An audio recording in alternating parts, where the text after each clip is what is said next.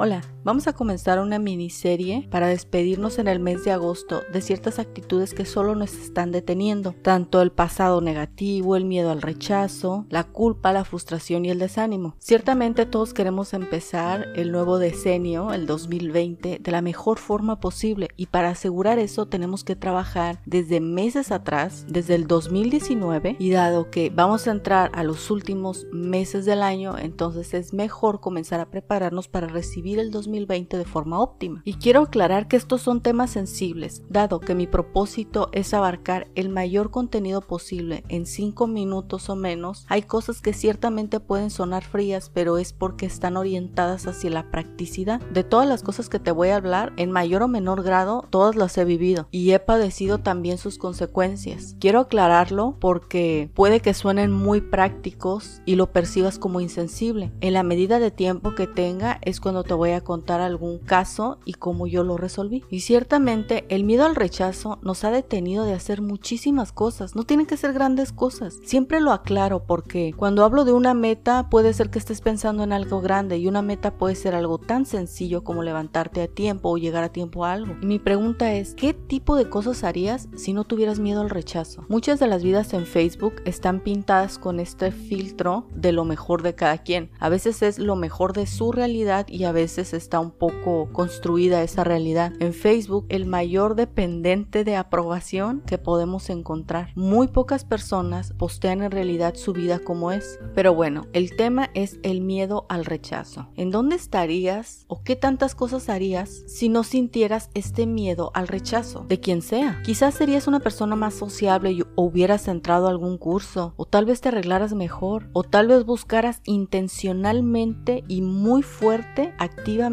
pelear por aquella vida que quieres. Ciertamente como seres humanos nos protegemos del peligro, tratamos de evadir el peligro y el miedo al rechazo se toma como peligro y es de ahí donde la gente comienza a protegerse y a vivir una vida más limitada. Para comenzar a vivir una vida más libre, lo primero que tenemos que dejar de hacer es estar preocupadas por si nos van a rechazar. No es un pensamiento consciente y fuerte, sino es algo ligero, ligero. Bueno, debes de estar consciente de ese pensamiento porque la mayoría de las veces que estamos preocupados por algo, hacemos algo para evitar eso y puede ser que precisamente tratando de evitar el miedo al rechazo estemos actuando de una forma un poco defensiva o un poco agresiva y eso efectivamente aleje a las personas. Enfócate también en cómo te quieres sentir, las cosas que quieres hacer.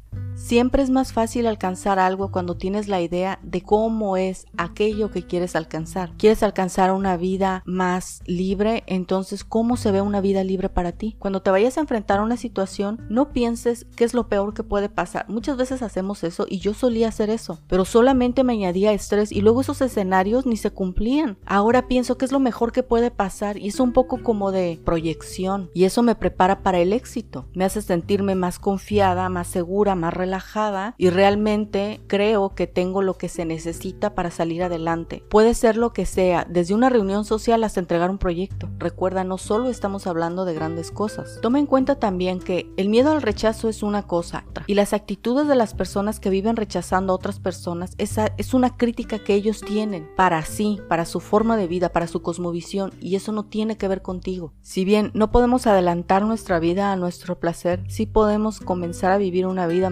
agradable y una de esas cosas es decirle adiós al miedo al rechazo. Acéptate como eres y comienza a ser tú misma suficiente para ti. De esta forma vas a eliminar el grado de aprobación que puedas sentir de otras personas.